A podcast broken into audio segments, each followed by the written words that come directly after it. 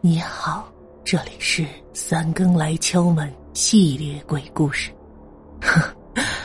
别怕，我是陪伴在你午夜的声音主播，凡人雨生。刘波的家境不好，一直在网上找兼职赚钱。有一次看某个旅行社招本地的导游，价格不菲，所以就想试试。但他等了很久，面试他的人都没来。起初是以为被人耍了，可他刚回寝室就收到了一条短信，说面试成功了，通知他这几天就有一个三人团让他带，并且提前打了一千元的款项到他账户里。刘波记得不曾给对方手机号和银行卡号，他不明白对方是怎么得知这些信息的。谁知到了指定时间，他再去办公楼时，没有看到团员，而是看到盒子里放着的三个灵位，还有一些说明，让他把灵位放好，并且每天都要去指定的地方，其中就包括基地。而后来，刘波才知道，那三个灵位分别代表一个鬼，灵位没了，游客也就不会再跟着他了。导游弄丢了游客。很有可能会受到处罚，也说不定。刘波讲述完后，又是一阵咳嗽。李哲安慰他说：“也许这是属于意外事件，丢了灵位，那三个鬼呃就直接回地府了。”刘波想要再说什么，突然停住了，最后只是说饿了，下楼去买点吃的。李哲担心刘波以后还会发生其他的事儿，决定去一趟那个旅行社，把事情调查清楚。李哲按地址找到那个旅行社，没想到竟是一片荒废的大楼。别说有人在这里办公了，恐怕就连流浪汉也不会在这里住。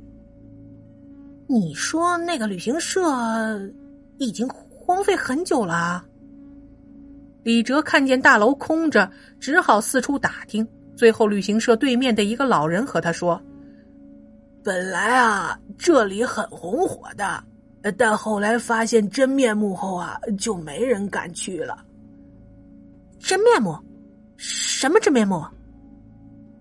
李哲连忙问道：“哎呀，那个旅行社呀，不是给人开的，是给鬼开的。”老人告诉李哲，这里原名叫做人间旅行社，生意非常红火，就连淡季也是客满，并且价格也比其他旅行社高出很多。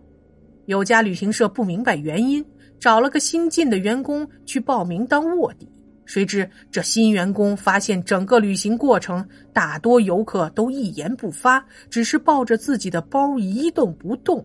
这新员工趁其中一个游客不注意，打开了他的提包，发现里面竟然是一个骨灰盒，而且上面的照片就是这位游客。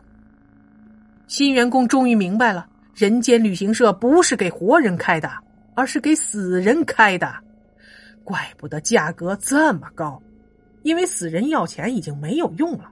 新员工把这一消息汇报给了公司，可就在跟旅行社回来的途中，飞机失事了。